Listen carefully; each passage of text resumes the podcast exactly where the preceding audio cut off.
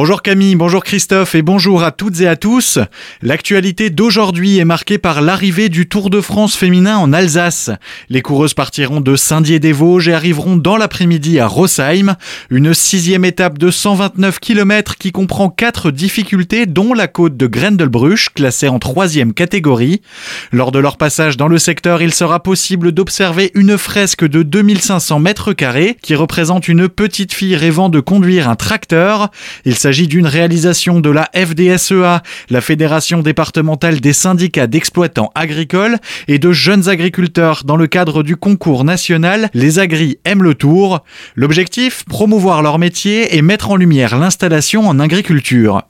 Demain, ce sera au tour de Célesta de vivre cet événement spécial. La Cité humaniste accueille la septième étape de la première édition du Tour de France Femmes.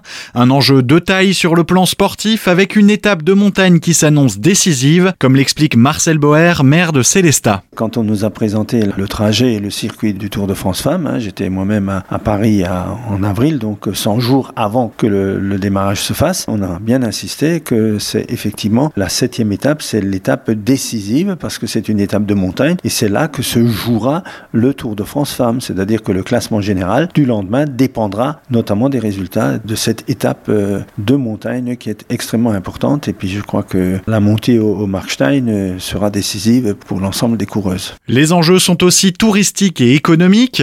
De nombreuses animations ont d'ailleurs été programmées. Pour le bon déroulement de cet événement, les conditions de circulation et de stationnement seront fortement perturbées, et ce dès aujourd'hui Jean-Baptiste Leblon, responsable du service des sports à la ville de Célestat, fait le point. Le centre-ville sera à éviter. Entre le château d'eau et la Tourneuve, le stationnement sera interdit la veille jusqu'au samedi 14h, euh, voire pour le centre-ville jusqu'au dimanche 20h. La circulation sera interdite sur cet axe-là à partir de 5h du matin le samedi jusqu'à 14h. Également l'axe perpendiculaire Foch-Joffre et jusqu'au stade, où le stationnement sera interdit la veille jusqu'au jour même 14h. Et sur le reste du parcours, le stationnement sera interdit et la circulation interdite 30 minutes avant la course. Retrouvez toutes les informations sur cette septième étape du Tour de France Femmes sur notre site internet azur-fm.com dans la rubrique Actualité régionale, des propos recueillis par Solène Martin.